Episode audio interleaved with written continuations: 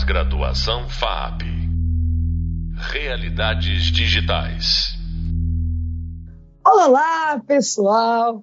Hoje eu, sua professora Fabi Raulino, vou aproveitar esse podcast para explicar um pouquinho mais, de um jeito mais leve e também de forma aplicada, como que funcionam as behavior trees da Unreal.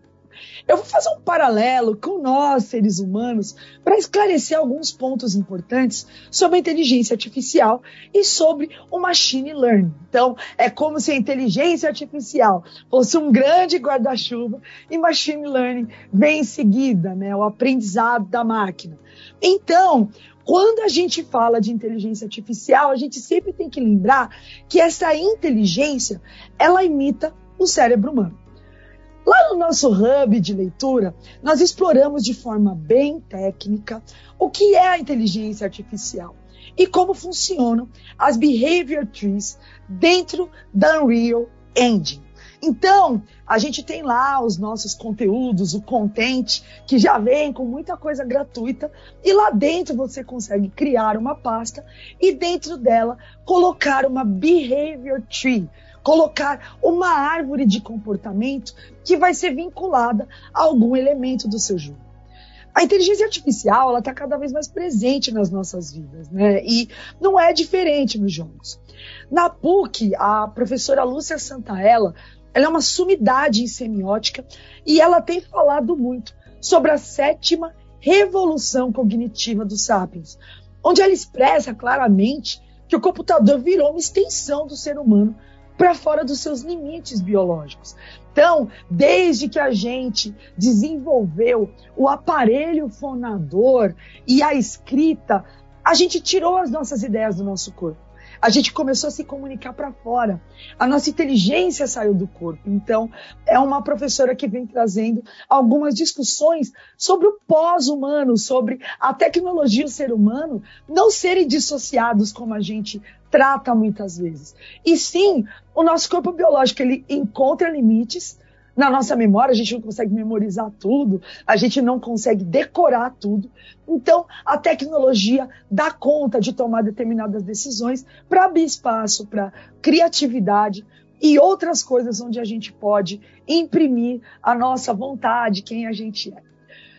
Gente, a nossa memória, ela realmente é limitada, ela não consegue armazenar, processar dados na velocidade e complexidade que o mundo anda desafiando a gente a alcançar. E a gente realmente consegue fazer um paralelo tanto da inteligência artificial com os seres humanos, quanto dos seres humanos dentro do mundo dos jogos.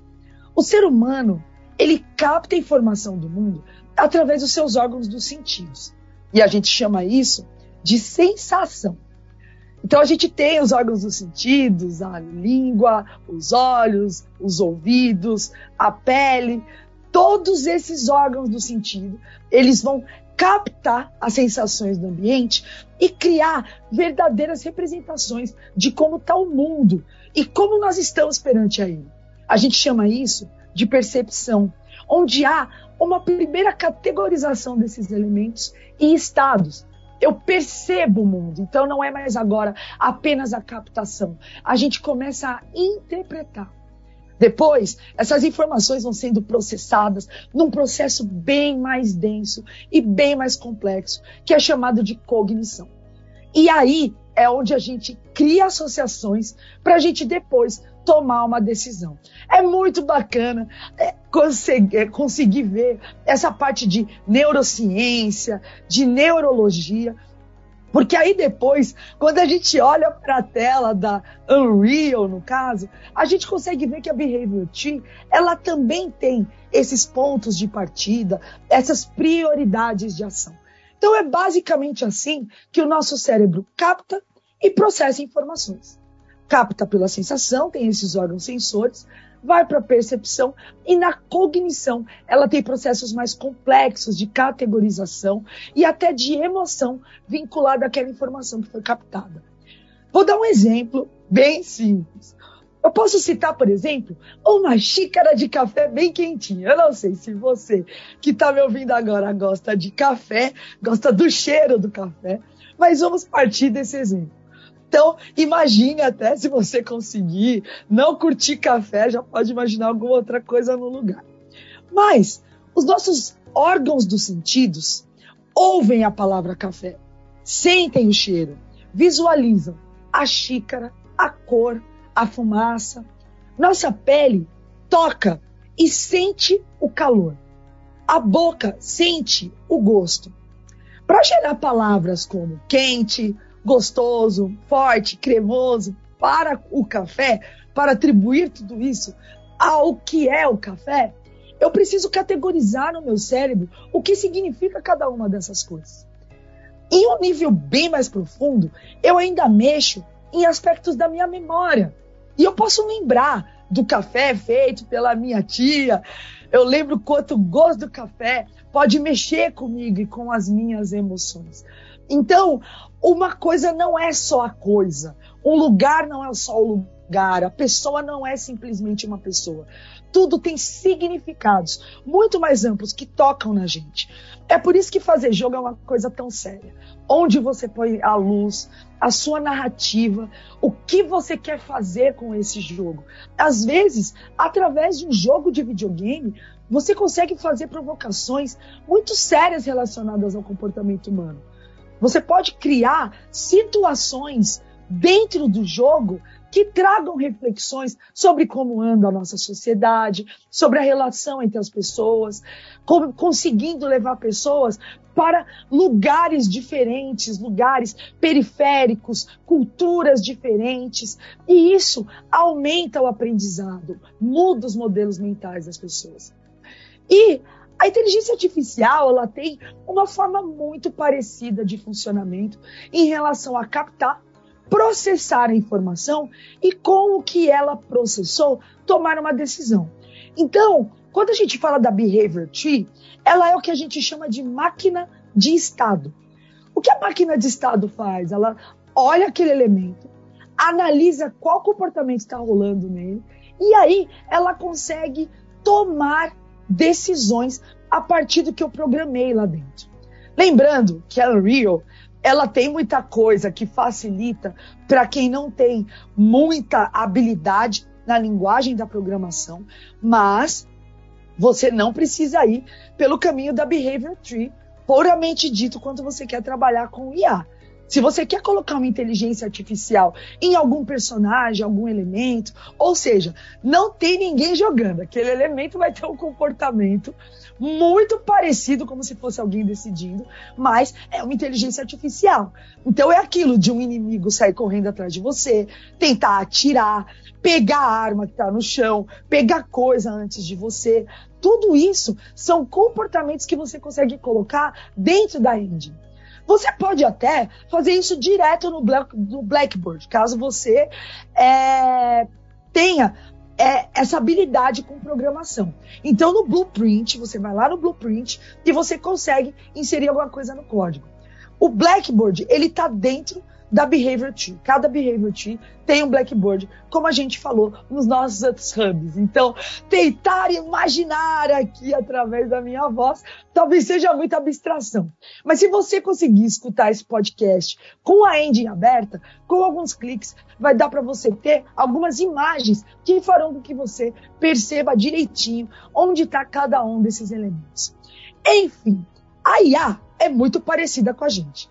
Então ela coleta informações do ambiente, ela analisa como essas informações estão e ela toma decisões, fazendo isso de forma contínua. Imagine se o um inimigo de jogo sempre atacasse você só no raio mais curto para chegar. Pode ser que no jogo ele nunca apareça na tela, pode ser que isso atrapalhe o flow do jogo. A inteligência artificial, então, ela consegue trazer prioridades. Então, se a prioridade é o ataque e não ficar coletando as armas que estão pelo caminho, a gente consegue ordenar essa prioridade de comportamento dentro desse elemento. Tanto que no jogo que eu fiz para o nosso hub visual, só para deixar como exemplo essa inteligência artificial, Eu usei um cubo enorme primeiro. Eu fiz um cubo ficar seguindo né, o, o nosso personagem, como é um FPS, um First Person View, você tem lá como se fosse a sua visão, como se você estivesse dentro do jogo, só que olhando para os lados, dá para ver aquele bloco enorme te perseguindo. E isso altera a emoção do jogo, traz mais urgência, traz a emergência e faz toda a diferença. Por isso que jogos de mundo, de mundo aberto têm muito NPC.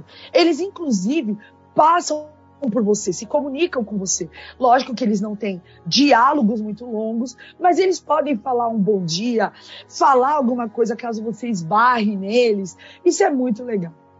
Bom, e fazendo paralelo com a vida, né?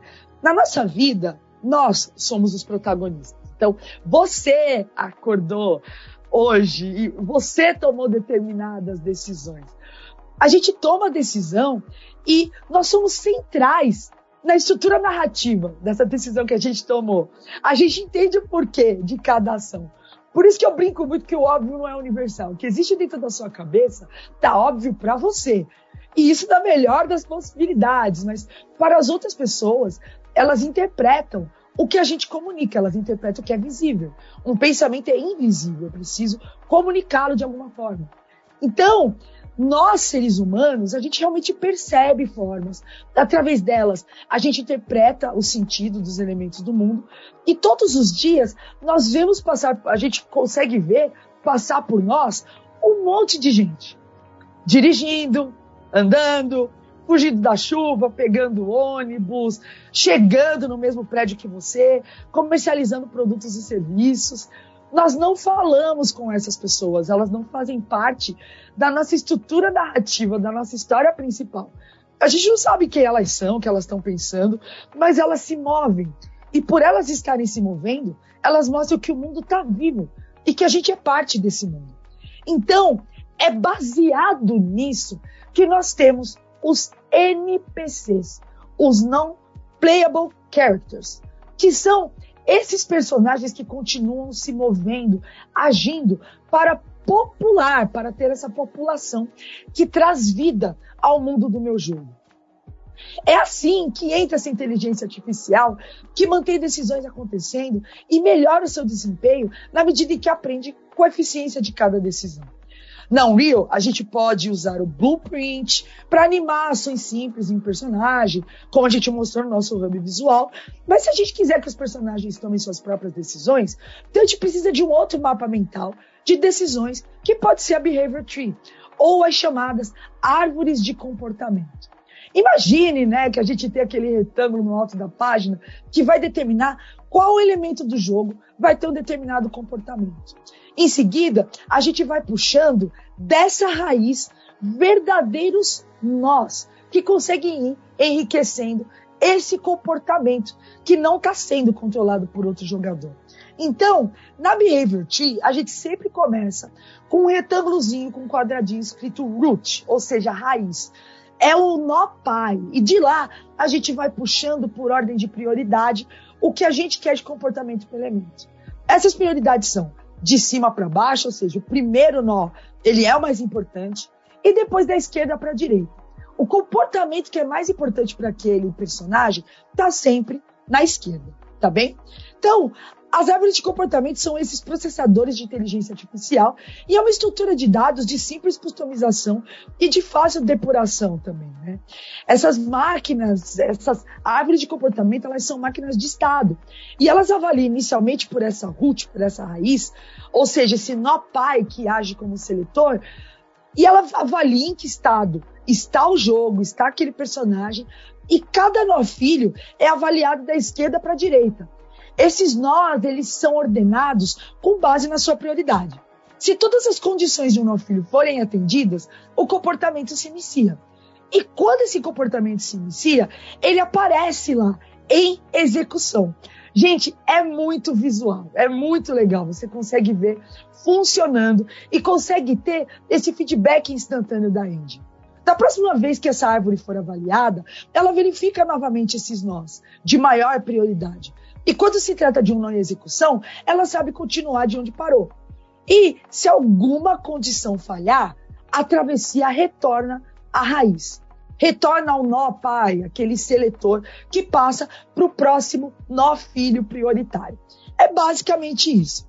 Vale lembrar que eu tenho certa habilidade com algumas linguagens de programação, mas meu fortemente é a lógica, é a base de tudo. Então, no Unreal, a programação ela pode ocorrer por blocos, o que facilita muito para galera como eu que não possui uma habilidade profunda em linguagem de programação. Aliás, curiosamente, na Unreal, vamos ter também o ZQS, o Environment Query System, que é um recurso específico que coleta dados do ambiente, como a saúde, munição mais próxima, e executa testes de questionamento, retornando um item que se adapte a esses questionamentos. Olha só que incrível, né? O jogo aprende com ele mesmo, garantindo um flow melhor, uma melhor experiência. E lembra, né? A documentação do Real é um elemento chave de referência quando você quiser saber mais, explorar mais, inclusive de forma menos técnica, mais teórica.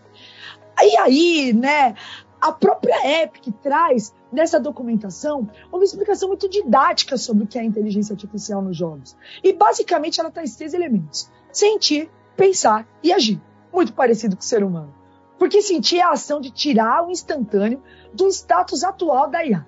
Em seguida, tendo esses dados, a IA processa do que a gente chama de pensar mesmo, já que é um processo muito parecido com o pensamento humano, de tomar a informação dos órgãos dos sentidos e interpretar. E por fim, a IA decide e toma decisão no agir, ou seja, fazer alguma coisa com aquilo. E após concluir a ação, a IA volta a sentir, volta a perceber e continua esse ciclo. Esse loop continua enquanto a IA estiver ativa. E nenhuma ação é isolada no jogo. A IA ela não toma decisão sem coletar né, primeira informação do status atual e não pode fazer uma ação sem que a decisão seja tomada.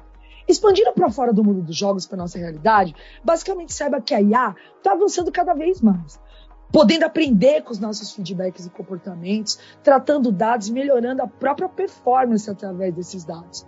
Da mesma forma como nos jogos, a gente pode se preparar para um mundo em que a IA vai sugerir ações e resolver pequenas tarefas do dia a dia, como, por exemplo, encomendar automaticamente algum item que está faltando na sua casa, na sua geladeira.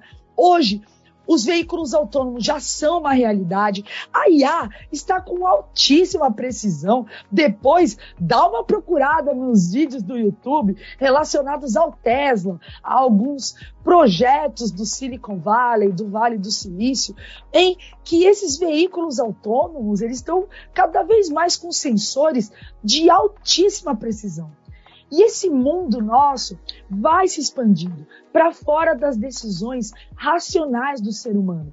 E ele vai parar de depender da, dos dados que a gente fica alimentando e tentando por testes ver o que é melhor. A inteligência artificial ela melhora a si mesma. Então, através do feedback das ações do ambiente, ela vai se tornando cada vez mais presente e melhor. E como eu sempre digo para vocês, né? Já deu para perceber que sua professora é extremamente empolgada. Achei que era muito propício trazer uma fala única, uma fala só minha, sem convidados, só eu e você aqui, para falar um pouquinho mais da Behavior Tree, mostrar por que, que a gente foi por esse caminho. E não pelo caminho de entrar no blueprint e programar lá. Eu sei que para os programadores, poxa, professora, é, aqui está muito tranquilo de fazer.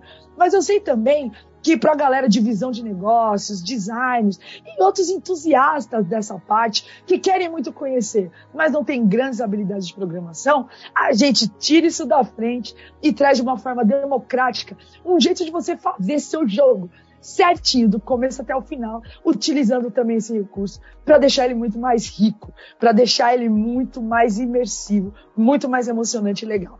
Então, você acabou de ouvir mais um podcast bem complexo, cheio de informações avançadas sobre os Behavior Trees. E esse podcast foi o penúltimo da nossa disciplina e abre o tema Behavior Trees no Unreal Engine. Até a próxima, pessoal! Pós-graduação FAP. Realidades digitais.